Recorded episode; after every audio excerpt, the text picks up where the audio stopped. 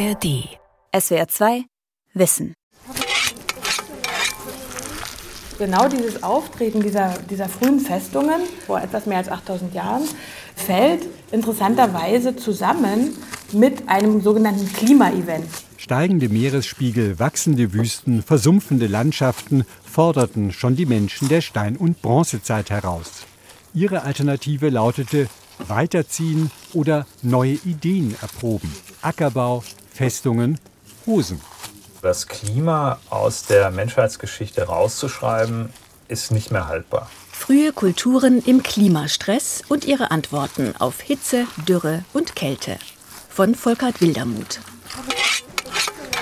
Ich präpariere hier gerade ein bearbeitetes Stück Holz dieses Bohlenweges heraus.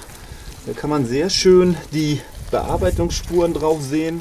Mit den Fingern erfühlt Jan-Piet Brozio die Abschläge von Steinbeilen auf einem 4000 Jahre alten Stamm. Der Archäologe von der Universität Kiel kauert in einer Grube im Hedermoor bei Diepholz in Niedersachsen. Ein Meter tief im Torf verbirgt sich ein sauber gelegter Weg aus zwei Schichten Birken- und Erlenstämmen.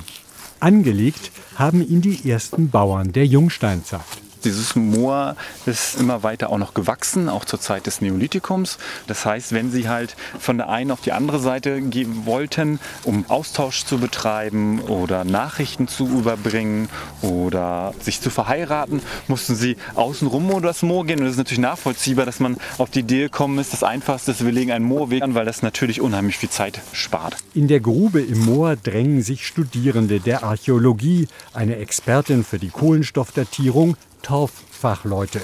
Alles wird vermessen, dokumentiert, gesichert. Es geht um die Frage, hängt der Moorweg mit Klimaveränderungen zusammen? Fest steht, vor gut 4000 Jahren gab es auf der Nordhalbkugel eine Phase der Abkühlung. In Ägypten führte das zu Trockenheit und letztlich zum Zusammenbruch des Alten Reiches. In Niedersachsen dagegen wurde es feuchter. Die Moore dehnten sich aus, es gab weniger Ackerland. Parallel veränderten sich die Gesellschaften der Jungsteinzeit. Waren vorher Gruppenbestattungen üblich, finden sich in den Grabhügeln jetzt einzelne Männer oder eine Abfolge von Einzelbestattungen. Wovon wir ausgehen, dass die zu einer Familie gehören, also zu einer genetischen Abstammungslinie und dass auch so etwas wie Macht in diesen Gesellschaften dann, in diesen Familien dann vererbt worden ist. Klimaveränderungen, gesellschaftliche Veränderungen. Spannend. Aber ob das eine wirklich Ursache des anderen war, das will Jan-Piet Brotius mit seinem Team gerade herausfinden. Und dazu braucht es vor allem Datenfunde. Man sieht, es ist gar nicht so einfach. Das ist so das letzte Stück Holz, was wir jetzt äh, bergen wollen. Das liegt noch im Profil drin. Das ist hartnäckig. Der Torf hat das fest ummantelt. Da muss man jetzt wirklich das Ganze per Handarbeit machen. Jetzt kommt es raus. Wunderbar. Der Klimawandel heute ist nicht wegzudiskutieren. Waldbrände, Überschwemmungen, Dürrephasen prägen regelmäßig die Nachrichten. Das Tempo der Veränderung scheint sich zu beschleunigen. Aber schon zu vielen Zeiten und an vielen Orten mussten Menschen mit Klimaveränderungen zurechtkommen. Der Kieler Archäologe Johannes Müller hat im Herbst 2021 den ersten internationalen archäologischen Klimagipfel organisiert. Das Interesse bei uns besteht eben einerseits darin, sozusagen diese alten Abläufe zu rekonstruieren. Und andererseits ist es natürlich so, dass wir Laboratorien des menschlichen Verhaltens untersuchen in eben diesen ganz unterschiedlichen Situationen. Bestimmte Muster scheinen sich zu wiederholen. Wenn sich das Klima ändert, können Menschen wegziehen. Oder sie passen sich an, nutzen Chancen, erfinden neue Lebensstile. Oder, auch das gibt es, Gesellschaften zerbrechen, lassen leere Räume zurück. Klimaänderung ist auch selten homogen über größere Räume. Und das, was gut für eine Gesellschaft ist, kann schlecht für eine andere Gesellschaft sein. Felix Riede untersuchte an der Universität Aarhus einen gewaltigen Vulkanausbruch in der Eifel vor rund 13.000 Jahren. Der Ausbruch war keine Folge von Klimaveränderungen, aber er beeinflusste das Klima in der näheren und weiteren Umgebung.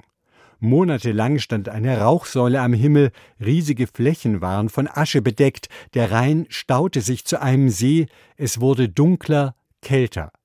Die Jäger und Sammler mussten die Gegend um den Lacher See verlassen.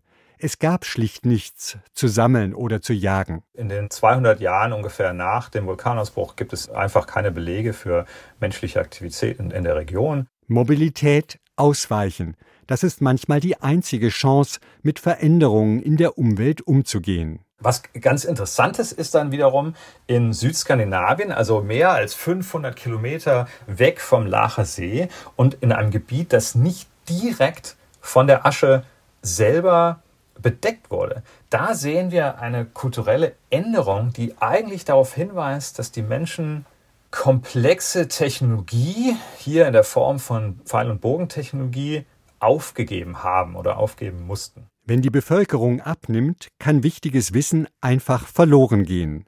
In diesem Fall sieht Felix Riede das nicht unbedingt als Rückschritt. Die Funde zeigen, damals gab es dort viele Hirsche und Elche, die sich mit Speeren jagen ließen. Es kann gut sein, dass die Menschen in Südskandinavien sogar zu den Gewinnern der durch den Vulkanausbruch ausgelösten Veränderungen gehörten. Trotzdem brachen kulturelle Überlieferungslinien ab. Ich meine, das ist ein Stück von der Jungsteinzeit. Warum zersägen Sie das jetzt? Wir zersägen diesen Pfahl von dem Bohlenweg, weil wir wollen da Scheiben rausschneiden und diese Scheiben wollen wir dann verwenden für die dendrochronologische Untersuchung. Jan-Piet Brozio hat Respekt vor dem gut gebauten Weg aus der Jungsteinzeit. Aber das hindert ihn nicht daran, ihn für die genauere Analyse zu zerstören. Die Astscheibe ist archäologische Ur- und Klimaarchiv in einem. Über das Muster der Baumringe lässt sich bestimmen, in welchem Jahr genau der Baum vor rund 4000 Jahren geschlagen wurde. Und die dicken oder dünnen Ringe verraten viel über die Wachstumsbedingungen. Das wird jetzt eingetütet und wir packen das in Wasser, damit das schön zusammen bleibt. Wenn es austrocknet, dann fällt das ganz schnell wieder auseinander. Gut gewässert kommt die Astscheibe dann in einen dicht verschlossenen Plastikbeutel zur weiteren Analyse an der Uni Kiel. Vor 9600 Jahren ging die Eiszeit zu Ende. Es wurde rasch wärmer. Und das bereitete den Boden für eine der größten Erfindungen der Menschheit, so Detlef Kronenborn vom Leibniz Zentrum für Archäologie in Mainz. Im Nahen Osten nahmen die Niederschläge zu, gute Bedingungen für Wildgräser. Die Menschen begannen die Samen nicht nur zu ernten, sondern einen Teil auch wieder auszustreuen. Das Ganze ist dann so ein gegenseitiger Feedback-Prozess gewesen. Nicht? Also bessere Ernten, auch von Wildgetreiden, bessere Ernten erlauben höhere Populationsstände. Höhere Populationsstände haben wieder mehr Innovation. Nicht? Das heißt, man ist auch in der Landwirtschaft weitergekommen. Und das Ganze hängt eben unmittelbar zusammen mit der Erwärmung der frühen Nacheiszeit. Das klingt geradlinig aber es hat 1500 Jahre gebraucht, bis die Jäger und Sammler im Nahen Osten wirklich zu Bauern geworden waren. Während sie vom Klimawandel profitierten, hatten Wildbeutergesellschaften weiter nördlich mit neuen Herausforderungen zu kämpfen. Es gibt eben Gewinner und Verlierer. Doggerland ist erst einmal eine versunkene Welt. Wo einmal die fruchtbaren Jagdgründe Doggerlands waren, schwappt heute die kalte Nordsee. An ihren Stränden finden sich Steinwerkzeuge, Knochenharpunen, uralte Schädel und Gebeine. Neandertaler und später der Homo sapiens lebten in großer Zahl in dieser einst fruchtbaren Landschaft, so der Archäologe Hans Peters von der Universität Groningen. Dann wurde es wärmer und die Gletscher schmolzen.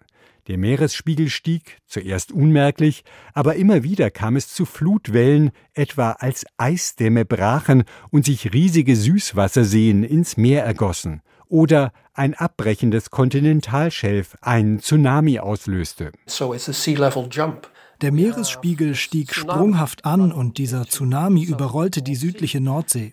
Leute wurden weggespült, das Leben der Menschen veränderte sich dramatisch und auch, sagen wir mal, ihre Vorstellungswelt. Aus dieser Zeit sind keine Sagen erhalten, aber ein schwaches Echo findet sich vielleicht in Erzählungen wie der von der biblischen Flut. Auf der anderen Seite der Weltkugel erzählen sich rund um die Küste Australiens verschiedene Aborigine-Gruppen Geschichten von versunkenen Landstrichen, die Geologen auf Veränderungen im Meeresspiegel vor rund 7000 Jahren zurückführen. aber wieder nach Doggerland, dessen Untergang auch in den umliegenden Regionen Konsequenzen hatte. Es gibt Veränderungen in der Steintechnologie. Bestimmte Formen von Pfeilspitzen finden sich plötzlich in Belgien und den Niederlanden. Das könnte auf eine Einwanderung von Menschen aus Doggerland hindeuten. Es gibt auch Hinweise auf eine Zunahme von Aggressionen und Konflikten zwischen Gruppen. Vielleicht ging es um Ressourcen und Territorien, aber darüber wissen wir noch wenig. Wenn die Verhältnisse schlecht werden, zieh weiter. Das ist eine immer wiederkehrende Strategie im Umgang mit Klimaveränderungen. Und das gilt beileibe nicht nur für sowieso schon mobile Jäger- und Sammlergesellschaften, sondern auch für Bauern. Das hat uns doch überrascht, dass in diesen sesshaften Gesellschaften aufgrund Isotopenanalysen, genetischer Studien 10 bis 30 Prozent der Bevölkerung immer in irgendeiner Form mobil sind. Also es äh, Zuwanderungen oder auch Abwanderungen gibt. Der Archäologe Johannes Müller von der Uni Kiel betont, dass Mobilität der Normalfall ist und keineswegs immer zu Konflikten führt, sondern dass gerade Kontakte neue Perspektiven eröffnen. Dass entsprechende Gesellschaften eigentlich recht innovativ sind. Nach unseren Erkenntnissen gehört das zum, zum Grundmuster der menschlichen Gesellschaft. Ann-Kathrin, kannst du vielleicht gleich nochmal unsere Fotogrammetriepunkte holen? Ja. ja. In Diepholz startet Jan-Piet Brozio ein extrem exaktes GPS-Gerät. Damit wird die ganze Grabung digital dokumentiert. Morgen. Hallo. Gerade ist Helene Rose angekommen, eine englische Spezialistin für die Radiokarbondatierung. So that's really what I'm here to ich achte auf die kleinen Dinge, für die sich die anderen nicht interessieren. Sie verraten nichts über die Konstruktion, aber viel über die Chronologie. Helene Rose sucht nach kleinen Birkenzweigen. Je kleiner, desto kürzer der Zeitraum, in dem sie gewachsen sind und desto exakter lassen sie sich mit der C14-Methode datieren. Die Stämme des Bohlenweges selbst dagegen sind über Jahrzehnte gewachsen und eignen sich deshalb nicht für diesen Ansatz. Ich möchte Proben von tieferen und von höheren Schichten. Ich hoffe, es gibt Reparaturen am Bohlenweg, dann könnte ich den Zeitablauf rekonstruieren. Das gelingt aber nur, wenn auch alles genau dokumentiert wird. Aber da gibt gerade das GPS-Gerät den Geist auf. Zum Glück hatte Jan-Piet Brozio schon gespeichert. wieder, wieder heimische PC oder im Büro. das kann einem ja auch passieren. Datensicherheit, das ist bei uns auch ein ganz entscheidender Punkt, weil das ist natürlich das Schlimmste, was uns passieren kann, weil wenn wir hier fertig sind, ist er ja einfach nicht mehr da und wenn die Daten weg sind, dann sind sie weg, die bekommen sie nie wieder. Archäologen haben den Nahen Osten und Europa vergleichsweise gut untersucht. Wie sich Klimaveränderungen auf Regionen wie Sibirien auswirken, ist dagegen noch kaum bekannt, zumindest nicht international. Henny P. Zonka von der Freien Universität Berlin forscht dort regelmäßig mit Mitgliedern indigener Völker. Mitten in der Taiga zeichnen sich an Halbinseln in Flüssen dunkle Linien ab, wo vor Urzeiten hölzerne Palisaden standen. Wahrscheinlich handelt es sich um Fluchtburgen, die der Jägersammlerbevölkerung in der Umgebung im Notfall Schutz boten. Ja, das ist ein ziemlich sensationeller Fund, muss ich sagen, und zwar in mehrfacher Hinsicht sogar. Also zum einen ist es nach dem derzeitigen Kenntnisstand der archäologischen Forschung so, dass es sich offensichtlich wahrscheinlich um die ältesten Festungen der Welt handelt, um die ältesten befestigten Siedlungen der Welt. Die datieren so um 8000 Jahre vor heute. Und der andere Punkt ist, dass sie eben von Jägersammlern errichtet wurden. Das ist was ganz Besonderes, was auch tatsächlich unsere Sicht auf die Menschheitsgeschichte so ein bisschen ändert. Denn bislang wurden eigentlich nur bäuerlichen Gesellschaften solche komplexen Projekte zugetraut. Entstanden sind diese ersten Festungen in einer Zeit der Klimaveränderung. Vor 8200 Jahren kam es zu einer plötzlichen, dramatischen Abkühlung. Überraschenderweise scheint aber die Bevölkerungsdichte in Westsibirien zugenommen zu haben. Die Wildbeuter nutzten wohl Fischzüge, die zwar zeitlich eng begrenzt, aber dafür reichlich Nahrung boten. Das gelang aber nur dank eines ganzen Paketes von Innovationen, die um ein Thema kreisen Vorratshaltung. Also zum einen die Keramik, die dann ermöglicht, solche neuen Materialien wie Fischöl und ähnliches herzustellen, was dann eben wiederum andere Lebensweisen ermöglicht, die auf Vorratshaltung besser beruhen. Wir gehen davon aus, dass stationärer Fischfang, also mit Fischzäunen und Reusen, sich in dieser Zeit ganz massiv verbreitet, die dann wiederum eben auch die Territorialität begünstigen, weil man dann eben stationär an einer Stelle viel Fisch zum Beispiel fangen kann. Technische und soziale Innovationen gehen Hand in Hand. Die Menschen werden sesshafter, davon zeugen Ritualhügel mit Tier- und Menschenknochen, Feuerspuren und Figuren. Und eben die weltweit ersten Festungen, die auf Konflikte zwischen größeren Gruppen hindeuten, vielleicht um besonders ergiebige Fangplätze. Ich denke, wir unterschätzen die Menschen. Sie haben durch Tun, durch Machen, durch Auswahl bestimmter Pflanzen und Tiere, Diversifizierung, ihrer Möglichkeiten langsam, klug und gemeinsam ihr Verhalten angepasst und haben mehr aus dem gemacht, was sie hatten. Ich denke, das ist eines der Keywords, was wir immer wieder beobachten und was wir mitnehmen, auch aus der archäologischen Forschung, mehr aus dem zu machen, was man hat. Gerade auch angesichts von Klimaveränderungen. Maike Wagner vom Deutschen Archäologischen Institut verweist auf ein weiteres Beispiel für effiziente Nutzung, einen 3200 Jahre alten Wollfaden. Er ist viel enger gezwirnt als moderne Wolle und deshalb stabiler. Der Faden stammt aus einem bronzezeitlichen Grab bei Turfan am Rand der von Gebirgen umringten Taklamakan-Wüste im heutigen China.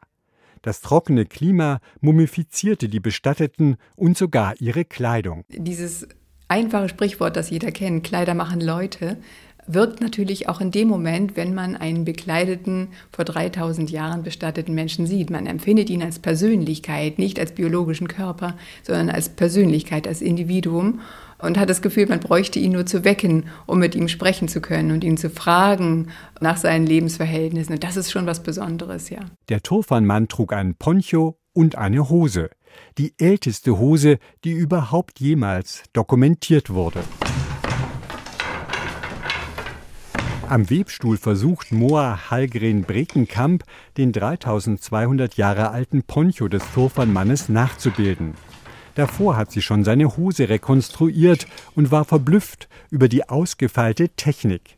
Jede Hose wurde auf Maß gewebt. Man hat sich sehr viel Mühe und Zeit gegeben, um diese Hose zu entwickeln. Und kein von den Stücken ist ja rechteckig. Es gibt auch schräge Webkanten und das war für mich neu, so zu weben, hat aber wunderbar geklappt. Aber es war am Anfang schon ein bisschen eine Herausforderung, zu überlegen, was gibt es da für Optionen und wie kann man das umsetzen.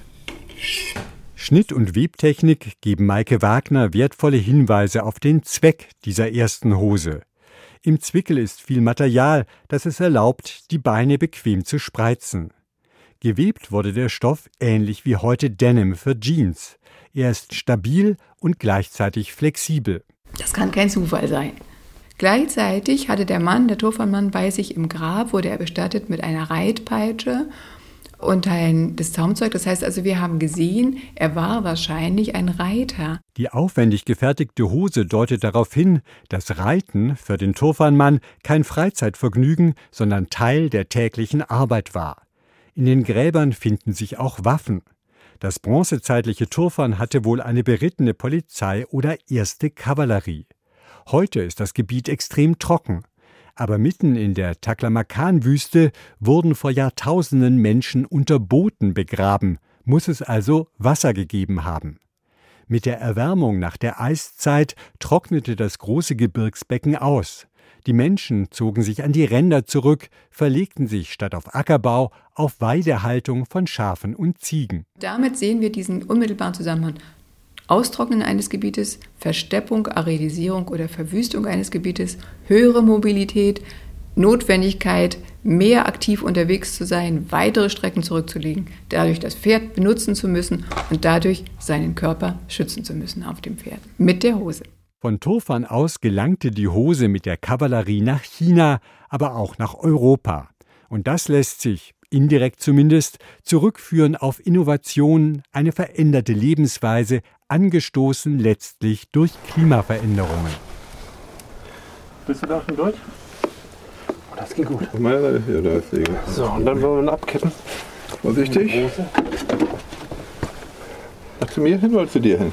Torfspezialist Ingo Feser von der Universität Kiel drückt einen Kabelschacht aus dem Baumarkt in die Seitenwand der Grube im Moor. Hauptsächlich geht es um die Datierung des Weges, wie lang war der in Nutzung sozusagen. Und wir nehmen dafür seitlich neben dem Weg Torfprofil dass man sich den Zersetzungsgrad des Torfes anschaut und guckt, können wir trockene Phasen und feuchtere Phasen unterscheiden, also klimatische Signale fassen im Torf. Zusammen mit seinem Kollegen Walter Dörfler achtet Ingo Feser darauf, keinen Regenwurm mit einzufangen.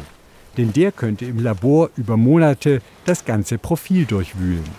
Sieht gut aus. So, da können wir noch ein Foto von machen, weil da haben wir es frisch. Hoffentlich kein Regenwurm. Gutes Tageswerk heute? Ja, doch, das hat sich gelohnt und wir haben ihn gut rausgekriegt. Das ist natürlich jetzt noch mal viele Monate Arbeit, wenn man das hochauflösend bearbeiten will. Vor 6100 Jahren gab es hier in Norddeutschland eine Folge von schlechten Jahrzehnten. Die Fischzüge blieben aus. Harte Zeiten für Jäger und Sammler, sagt der Kieler Archäologe Johannes Müller. Und in diesen 40 Jahren waren diese Gesellschaften extrem davon betroffen und mussten ihre Nahrung diversifizieren, würde man denken, um überleben zu können.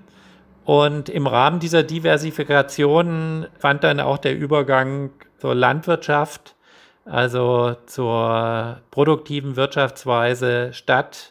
Die jungsteinzeitlichen Bauern legten über viele Jahrhunderte immer wieder Bohlenwege durch die Moore an. Ob sie dabei direkt auf Klimaschwankungen reagierten, ist schwer zu sagen. Schließlich gibt es innerhalb von Gesellschaften auch rein soziale Entwicklungen, betont Detlef Kronenborn vom Leibniz Zentrum für Archäologie. Das konnte er an den ersten jungsteinzeitlichen Bauern in Baden-Württemberg belegen, die sich vor 8000 Jahren in ganz Europa auszubreiten begannen. Zurückgelassen haben sie eine Vielzahl von verzierten Gefäßen und Scherben. In dieser Linienbandkeramik hat der Prähistoriker immer wiederkehrende Abfolgen entdeckt. Wird ein Gebiet neu besiedelt, sind die Motive einheitlich. Blüht die Gesellschaft auf, werden sie vielfältiger, barocker.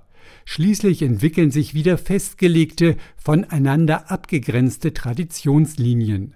Aus der Veränderung der Keramikverzierungen schließt Detlef Grunenborn auf zyklische Prozesse der gesellschaftlichen Ebene. Also diese Gesellschaften entstehen, sind sozusagen inhaltlich und oft auch ideologisch, religiös gefestigt und relativ einheitlich und dann im Zuge von günstigen Klimaphasen blühen diese Gesellschaften auf, werden immer diverser, sozial, kulturell und das erreicht dann einen Kipppunkt.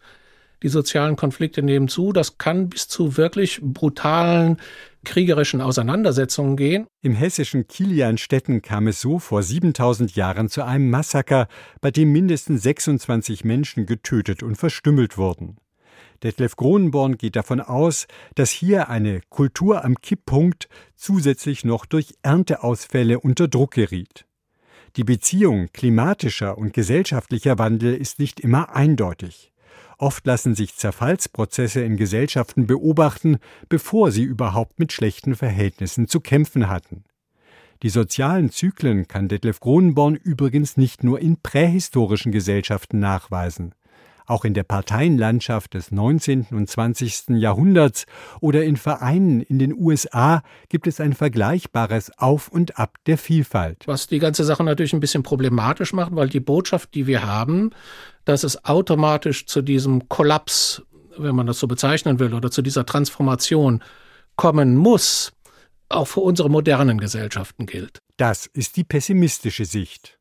Die optimistische Interpretation von Johannes Müller lautet, dass auch eine Klimaverschlechterung eine Gesellschaft nicht unbedingt aus der Bahn bringt, wenn sie darauf vorbereitet ist. Wir stellen fest, dass eine sozusagen Resilienz oder Widerstandskraft gegenüber Klimaveränderungen oder auch Umweltveränderungen in Gesellschaften immer dann da ist, wenn der Zusammenhalt, also die Konnektivität innerhalb von Gesellschaften oder zwischen Gesellschaften sehr groß ist Und das ist, und das ist unsere Beobachtung, nur dann der Fall, wenn die soziale Ungleichheit innerhalb dieser Gesellschaften zumindest einen gewissen Schwellenwert nicht überschritten hat. Klimaveränderungen haben die Menschheit von Anfang an begleitet. Und seit spätestens 3000 Jahren sind auch die frühen Gesellschaften selbst zum Klimafaktor geworden, weil sie praktisch jeden Teil des Globus durch Weidewirtschaft oder Ackerbau verändert haben. Neu ist allerdings das Tempo des menschengemachten Klimawandels. Der Blick zurück in die Frühgeschichte kann da lehrreich sein, meint Hans Peters. Certainly nowadays when enormous Heutzutage leben riesige Menschenmassen an der Küste. Selbst mit unserer modernen Technologie bleiben wir da extrem verletzlich. Der erste Schritt für einen erfolgreichen Umgang mit Klimaveränderungen ist ein Bewusstsein der Grenzen eines Naturraums. Für prähistorische Kulturen waren Mensch und Umwelt wohl eine Einheit, schließt Henny Piezonka aus ihren Begegnungen mit der indigenen Bevölkerung Sibiriens. Das gilt sowohl für die Steinzeit, eben mit diesen Fischzäunen, als auch bis heute. Das zeigt sich eben daran, dass Flüsse nicht überfischt werden. Das ist auf jeden Fall über Jahrtausende dort in die Lebensweise eingeschrieben und überhaupt nicht in Frage zu stellen. Und das ist etwas, wo auf jeden Fall wir heute was lernen können. Nachhaltigkeit in diesem Sinne ist in Millionen Städten schwer herzustellen. Wenn sich in dicht besiedelten Gebieten die Verhältnisse verschlechtern, sind Wanderbewegungen unvermeidlich. Stichwort Klimaflüchtlinge. Der Blick in die Vergangenheit zeigt, dass auch der erzwungene Kontakt zwischen Kulturen Innovationen anstoßen kann. Entscheidend ist der Zusammenhalt einer Gesellschaft, die soziale Basis der Flexibilität. Die konkreten Lösungen der Vergangenheit helfen heute nicht weiter, gesteht Maike Wagner zu. Aber die Bereitschaft zum Wandel, die sich in den archäologischen Funden dokumentiert, die kann inspirieren. Erinnern wir uns mit Hilfe der Archäologie an das, was der Mensch schon mal konnte, womit er schon mal umgegangen ist, wie er das gelöst hat, dann bringt es uns auf Ideen dafür, was wir vielleicht jetzt machen könnten. Wir haben jetzt ganz andere technische Möglichkeiten und wir haben vor allen Dingen einen jetzt ganz anderen Populationsdruck. Aber trotzdem ist diese Kreativität und diese Vielfalt der Möglichkeiten und das auch Nutzen sicherlich anregend dafür und bringt uns auf neue Ideen, wie wir mit dieser Situation heute umgehen könnten. Und das Loch bleibt offen? Nee, das kommt wieder zu. Es ist ja noch ein Acker, die Kühe, die wollen ja auch wieder hier hin. Denen gefällt das nicht so. Genau, das kommt dann wieder zu. SWR 2 Wissen. Frühe Kulturen im Klimastress. Autor und Sprecher Volkert Wildermuth. Redaktion Lukas Meyer-Blankenburg. Ein aktualisierter Beitrag aus dem Jahr 2021. SWR 2 Wissen. Manuskripte und weiterführende Informationen zu unserem Podcast und den einzelnen Folgen gibt es unter swr2wissen.de.